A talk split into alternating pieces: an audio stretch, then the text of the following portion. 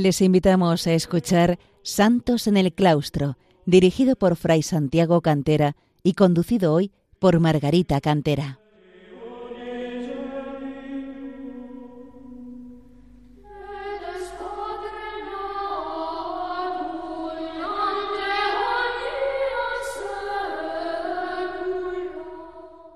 Queridos oyentes de Radio María, bienvenidos al programa Santos en el Claustro, en el que intentamos acercar a los hombres de nuestro tiempo el ejemplo de tantos monjes y monjas que a lo largo de los siglos han alcanzado la perfección cristiana, la santidad, en su vida retirada de oración y sacrificio en el claustro de los monasterios. En nuestro recorrido a lo largo del tiempo, para conocer mejor algunos de los muchos ejemplos de santidad monástica, Hoy vamos a centrar nuestra atención en una época de gran importancia en la historia de la Iglesia y de nuestra patria, el siglo de oro, o mejor dicho, los siglos de oro, pues son dos siglos, el XVI y el XVII, los que merecen este nombre por la destacada posición política que España ocupaba en el mundo, por los logros culturales tan magníficos de la época y de manera especial por el elevado nivel de su vida religiosa y espiritual, que podemos concretar en algunas grandes figuras, como Santa Teresa de Jesús, San Juan de la Cruz o San Ignacio de Loyola. Pero habría que resaltar que estos son sólo la punta del iceberg, pues en estos siglos hubo un notable florecer de la vida religiosa, monástica y conventual, con un elevado número de monjes y frailes que, con la diversidad de reglas y formas de vida, mostraban al mundo la profunda y sincera religiosidad del pueblo español, culminando al tiempo una labor de reforma religiosa que se había iniciado ya en el siglo XIV y que fue promovida de manera especial por los reyes católicos. Por otra parte, esa efervescencia religiosa nos habla también del cumplimiento de las disposiciones del Concilio de Trento, un concilio del que podemos presumir que fue español en muchos aspectos, y ello al tiempo que España abanderaba la defensa de la verdadera fe católica ante el nacimiento y expansión del protestantismo. De ese florecer de la vida monástica tenemos muchos testimonios, no sólo por el elevado número de religiosos que poblaban los monasterios de la época, sino también por el recuerdo de algunos ejemplos especialmente representativos de ese espíritu de entrega y sacrificio, de oración y generosidad vivida en los claustros, que nos debe hacer pensar en la inmensa cantidad de santos que van a permanecer ocultos a nuestros ojos, aunque nunca serán santos anónimos para Dios. Hoy quiero contemplar uno de esos casos, una monja cisterciense que vivió a caballo de los siglos XVI y XVII en el monasterio de Santa Ana de Ávila y que fue reconocida ya en su momento como ejemplo de santidad. Se trata de la venerable María Vela y Cueto, de la que tenemos datos fiables de su vida extraordinaria por los escritos que redactó por orden de su confesor y conocidos como el libro de las maravillas recibidas del Señor, y la biografía que redactó este confesor, el padre Miguel González Vaquero. También disponemos de una serie de testimonios recogidos a su muerte por orden del entonces obispo de Ávila, Francisco de Gamarra, convencido de la santidad de la venerable y con objeto de iniciar el proceso de beatificación. Los escritos de María Vela y alguna otra biografía han sido publicados hace ya unos sesenta años, reviviendo así la devoción hacia esta monja, cuya memoria se recoge en el Menologio cisterciense, la recopilación de los frutos de santidad de esta orden monástica. El ejemplo de su vida no ha quedado totalmente empañado por el tiempo. Ya en 1917, cuando se celebraba el tercer centenario de su muerte, el párroco de Cardeñosa, localidad abulense donde la venerable había nacido, redactó para sus convencinos un libro señalando algunas de las lecciones que de ella podemos aprender. Y así decía, aquí debéis aprender a practicar la oración, la humildad y la obediencia. Aquí debéis aprender a levantar y sacudir vuestro espíritu del polvo de la tierra, que lo oscurece y no deja ver la hermosura de los bienes del cielo, a purificar vuestro corazón con el deseo de la tribulación y penitencia que tan elocuentemente os enseña vuestra paisana, a unirle con Dios por medio de la comunión frecuente y fervorosa de la cual fue tan amante. La comunión eucarística, continuaba, He aquí el anhelo constante y la aspiración suprema de vuestra fervorosa paisana mientras vivió en la tierra. El no poder comulgar. He aquí la causa de sus mayores penas y sufrimientos. La Sagrada Comunión. He aquí la fuente del honor, de la riqueza, de la salud, de la vida. Que la venerable os lleva a participar con fe viva del convite eucarístico. Esto basta. No se necesita más para poder decir con verdad que seréis santos. Como sabemos y hemos visto en muchos de los santos de los que hemos ido hablando, este amor eucarístico es uno de los rasgos principales del catolicismo. Y no podemos olvidar tampoco el contexto histórico en el que vivió nuestra venerable María, cuando el protestantismo había querido reducir la presencia real de Jesucristo en la Eucaristía a mero símbolo, a celebración fraterna, a banquete de hermanos. Qué actuales suenan estas expresiones. María Vela y Cueto nació en el seno de una noble familia arraigada en la ciudad de Ávila, pero que poseía importantes propiedades y palacio en la cercana Cardeñosa, donde vino al mundo el 5 de abril de 1561. Sus padres, Diego Álvarez de Cueto y Ana de Aguirre, fueron, como se dice en algunas biografías medievales, nobles no sólo por la sangre, sino sobre todo por sus virtudes cristianas. Y una muestra de ello es que de sus cinco hijos, cuatro fueron monjes cistercienses. Junto a María, la tercera en orden de nacimiento, su hermano Fray Lorenzo de Cueto y sus hermanas Jerónima e Isabel. Las tres mujeres profesaron como monjas bernardas en el mencionado monasterio de Santa Ana de Avila, un notable cenobio fundado en el siglo XIV por el obispo de la ciudad, don Sancho Dávila. Según se describe en la biografía, la niña era de natural apacible y bondadoso, un entendimiento muy claro y asentado, grande capacidad y discreción. Aunque desde pequeña tenía deseos de consagrarse como monja, retrasó un poco su entrada en el convento por acompañar a su madre ya viuda. Y luego dio largas hasta que un día, estando rezando ante la imagen de Nuestra Señora de Sonsoles, la joven oyó la voz del Señor que afirmaba la quería para sí. Respondiendo pronto a la llamada de nuestro Señor, en 1576, cuando tenía quince años, ingresó en el citado monasterio de Santa Ana, donde era monja una tía suya, Isabel de Cueto. Con ella también entró su hermana Jerónima, y unos años más tarde lo haría la pequeña, Isabel.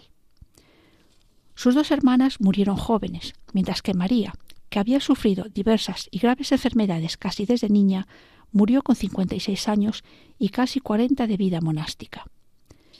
La profesión monástica se realizó en 1582, terminando una etapa de noviciado que para ella fue especialmente dura, pues por su carácter enfermizo se le limitaron mucho sus, sus ansias de penitencia y privaciones, tanto de comida como de descanso. Como monja profesa ejerció habitualmente el oficio de cantor y organista, además de maestra novicia en muchos momentos. Como he señalado al principio, una de sus virtudes más destacada, sustento de todas las demás, es su profunda devoción eucarística, de modo que la víspera de comulgar no descansaba sentada, por sacrificio no se tumbaba casi nunca, sino que lo hacía de rodillas. Esta forma de preparación la inició animada por nuestro Señor, que disipó sus temores de no poder soportar al día siguiente el trabajo sin haber descansado. Si te parece difícil, le dijo, yo estoy contigo y te ayudaré, y con mi virtud lo podrás todo. Podemos empezar a ver con ello el trato constante y familiar con el Señor, que la llamaba María mía, y la apoyaba en sus privaciones y sacrificios. Sus éxtasis fueron frecuentes, y así lo recogió en sus escritos obligada por su confesor y esas visiones la llevaron a considerar como meta de su vida acompañar y consolar al Cristo sufriente, compensando las faltas de amor y respeto de tantas almas y la ingratitud de los pecadores. Así se lo dijo el Señor en una ocasión. Los que bien me quieren esto habían de llorar conmigo, que no hay quien se acuerde de lo que por ellos padecí, ni aun quien quiera oír hablar de mi muerte y pasión, y blasfeman mi nombre digno de suma reverencia. Y los de mi pueblo, mis cristianos, que me salieron de mi costado en el bautismo, esos son los que desprecian mi sangre, la pisan y huellan. Esto traspasaba mi alma en el tiempo de mi pasión, los pocos que sabían de aprovechar de tan copiosa redención.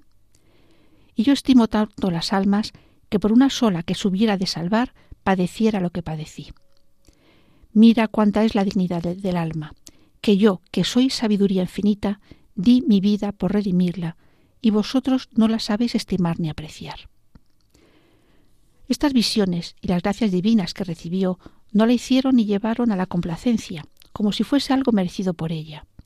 Al contrario, propio de la santidad, todo la conducía a considerar la bajeza de su alma y el temor de no saber responder a la misericordia divina como merecía.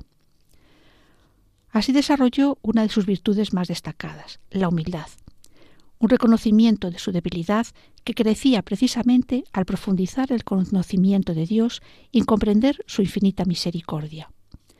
Una humildad que fue también causa de tentaciones constantes, incluso por el hecho de escribir sus experiencias místicas, queriendo convencer al demonio de que lo hacía por vanidad y soberbia, para mostrar a los demás lo buena que era, cuando, como sucede a los santos escritores de estas experiencias, lo hacía con repugnancia y por pura obediencia a su confesor. Como buena monja cisterciense, y podríamos decir que como buena católica, la venerable María fue muy devota de la Virgen María, rezando a diario el oficio parvo y el rosario, además de consagrar diariamente un tiempo específico para rezar a nuestra Madre. Una devoción que se refleja continuamente en sus escritos al invocarla como Madre, Maestra, Protectora, Madre de Gracia y Madre de Misericordia. Y como ejemplo veamos esta visión.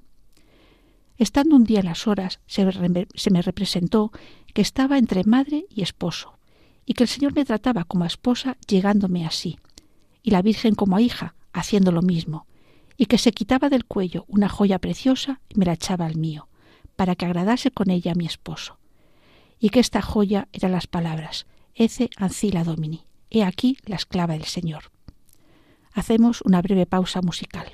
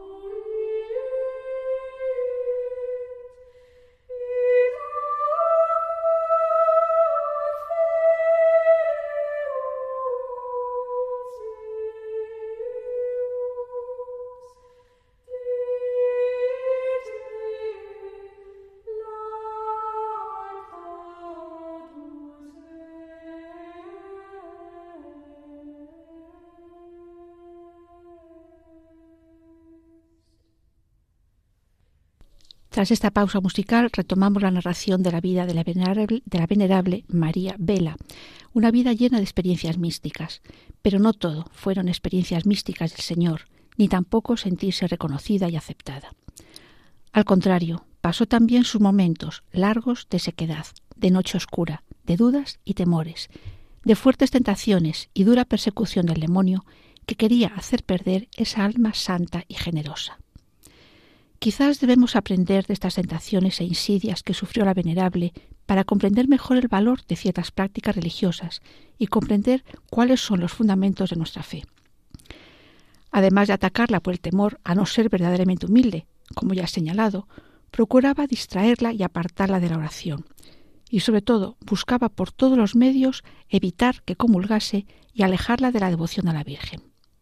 Lo primero, evitar que recibiese la comunión, lo intentó por diversos medios, como inmovilizarle las mandíbulas para que no pudiese abrir la boca para recibir la Eucaristía, o provocarle caídas fuertes y aparatosas, de las que decían las monjas, era milagroso que no se matase. Devoción y Eucaristía, piedad mariana como fundamentos de la fe y combatidos por el demonio. Quizás no esté de más recordar la preciosa visión de San Juan Bosco del barco de la iglesia a punto de hundirse en medio de una tempestad, y salvado al agarrarse a dos pilares que sobresalían del mar, la Eucaristía y la Virgen María. Respecto a la Virgen, nos dice María Vela que el demonio le inspiraba dudas y pensamientos que le daban grandísima pena. Quizás podemos pensar en que la quisiera hacer dudar de los dogmas sobre, sobre nuestra madre, negados en esos momentos por el protestantismo. Pero ante estas instigaciones, la respuesta de la monja era redoblar su devoción mariana y eucarística, reforzando su amor y devoción cuando empezaban las insinuaciones diabólicas, acudiendo a Nuestra Señora con especial amor como a madre suya y toda su amparo. Y cuanto más la quería mover el demonio contra ella, más reforzaba María su amor y veneración a la Madre de Dios y Madre nuestra hasta que al ver que era peor el remedio que la enfermedad que pretendía, dejó de tentarla por esta vía. Por esos medios, Marí, Dios iba purificando a nuestra monja y perfeccionaba las numerosas virtudes que adornaban su alma. Como le dijo una ocasión nuestro Señor, es el purgatorio que me pediste, es decir, la forma de purificar su alma en vida para no tener que hacerlo tras la muerte. María se había formado culturalmente en su propia casa, siendo posiblemente la principal instructora su madre, y sabemos que tenía una cultura elevada, al menos en el campo religioso, siendo lectora asidua de las escrituras, especialmente de los salmos, que eran para ella la fuente principal de meditación. Como lema de su vida tomó el dicho del cantar de los cantares, mi amado para mí y yo para mi amado, que también Santa Teresa de Jesús recogió en una de sus poesías podemos destacar que es muy posible que ambas mujeres se conocieran en su, en su Ávila natal, además de tener otro punto de encuentro en el padre Julián de Ávila, teólogo que durante 22 años fue confesor de la Santa y que intercambió varias cartas con nuestra venerable. El profundo amor a Dios que tenía María Vela la movía a rechazar toda posible ofensa y a temer por encima de todo la posibilidad de hacerle cualquier agravio. Por ello decía, Señor mío, mil muertes y mil infiernos antes que ofenderos. Un amor lleno también de confianza en su misericordia y amor infinitos, pues, como le dijo nuestro Señor en una ocasión, sus pecados ya estaban borrados con mi sangre, y esto lo comprobó perfectamente en una visión. Cada gota de su sangre era suficiente para redimir mil mundos, por ser sangre de Dios humanado, y por eso de infinito valor, y que su majestad no se contentaba con darme una gota, sino toda cuanta derramó quiere para mí. Y halléme tan obligada que no supe qué hacer por este Señor, sino ofrecerme de nuevo por suya, y parecíame que entre aquellos dolores no podía hacer mayor servicio que padecerlos de muy buena gana por ganar sola un alma. Porque efectivamente otro gran amor que la movía era la caridad, el amor al prójimo, de forma que su gran deseo era obtener el perdón de los pecados, la salvación de las almas y la conversión de los infieles, ofreciendo frecuentemente por estos fines sus oraciones y penitencias. Pero también sufriendo, porque escribía, Qué lástima que estéis vos en esa cruz, abiertos los brazos para recibir a los pecadores, y tan clavadas las manos para castigarlos. y abierto ese divino costado por donde entran sus clamores y convidándolos con vuestra sangre, y calla tan pocos que oigan vuestras voces. Un amor sincero y pleno a Dios que explica el trato familiar que con él tenía y que se refleja en sus escritos. Tú eres mía y yo tuyo, descansa en mí. Mi María, paloma mía, mora en tu nido, que es mi corazón. Aquí hallarás fuego con que renuevas, con que renueves tus plumas. Cuanto más atribulada, más amada. Si te di palabra de que serías en adelante mi esposa, con abrazo más apretado ya te lo he cumplido, sino que el abrazo ha sido con brazos de cruz sangrientos. Pronto te echaré los de mi, divinidad. Y tanta fue la unión de María con el Señor, que en un éxtasis tras comulgar contempló la unión de los dos corazones. Me parecía que el Señor tomaba mi corazón con su mano santísima y le metía por abertura de su sagrado corazón, y juntándole con su divino corazón, hacía de los dos corazones uno. De manera que ya yo no tengo corazón sino ingerido y como mezclado con el de Cristo nuestro Señor. Por esta íntima unión, por estas gracias derramadas en su generoso corazón de alma entregada a Dios, pudo entrar la contemplación de los misterios de la fe, como la Santísima Trinidad, la Encarnación, el amor infinito de Dios a las criaturas, los efectos de la comunión, la redención, la verdadera humildad que sentirse plenamente pobre, pues todas las gracias que el alma puede tener y gozar son regalos de Dios, sin merecimiento en mí, sino muchos deméritos, con que de justicia se me debía negar la misericordia, como dijo ella en una ocasión. Muy bonita es la imagen que toma para indicar la obra de Dios en las almas santas, como va limando los defectos por medio de diversas pruebas, al igual que el artista va tallando la figura de un santo en la piedra, y del mismo modo que con sus golpes esté batallando las facciones de la figura, Dios va labrando, como dice ella, a golpes de la pica de la mortificación, la santidad. Así, nuestra obligación es dejarnos en manos del artífice, sin quejarnos, aunque nos desmenuce y deshaga. Efectivamente, Dios la favoreció con grandes dones, pero también María estuvo siempre dispuesta a recibir esas gracias del Señor y a corresponder a su amor con amor pleno, con un espíritu de entrega y sacrificio que sólo puede comprenderse por estar sustentado por el mismo Dios. Esto explica con qué entrega llevó las enfermedades que tuvo y que ella misma pidió al Señor como forma de penitencia, ya que la obediencia a sus superiores limitaba sus deseos. Y también explica cómo sobrellevó las pruebas que vivió en su misma comunidad, por el recelo que despertaban sus dones extraordinarios, llegando a considerarla endemoniada, además de hipócrita y visionaria, siendo denunciada al tribunal de la Inquisición, que por cierto la absolvió inmediatamente. Y todo ello lo sufrió con entrega, respondiendo a la invitación de nuestro Señor a sufrir con él. ¿Por qué no he de querer, Señor? Tus espinas son mi gloria. Estas pruebas sirvieron para desarrollar dos de sus grandes virtudes, la paciencia y la obediencia, sabiendo disculpar a aquellos que la perseguían por la buena intención que tenían, al buscar, afirmaba convencida, el bien de su alma.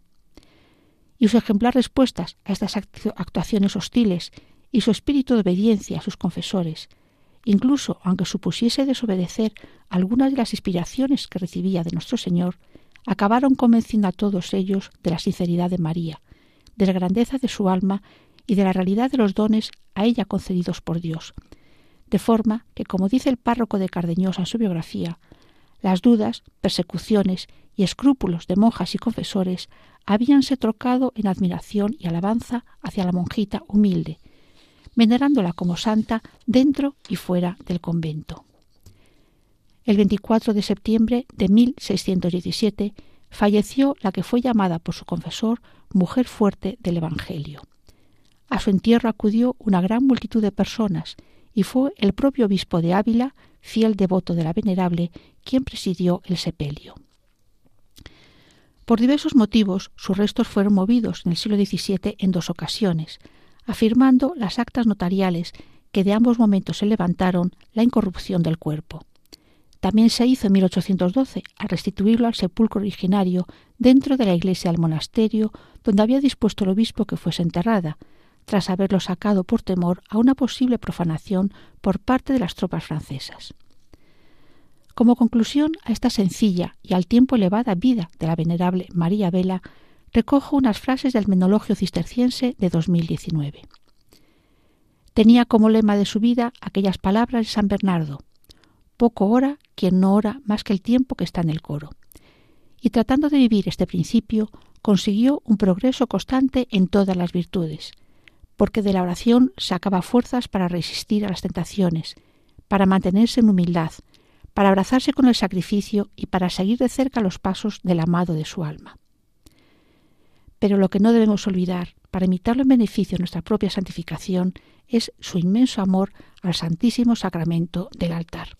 Que Dios les bendiga. Les recuerdo que pueden volver a escuchar este programa en el podcast y ponerse en contacto por escrito con nosotros en el correo electrónico santosnelclaustro@radiomaria.es.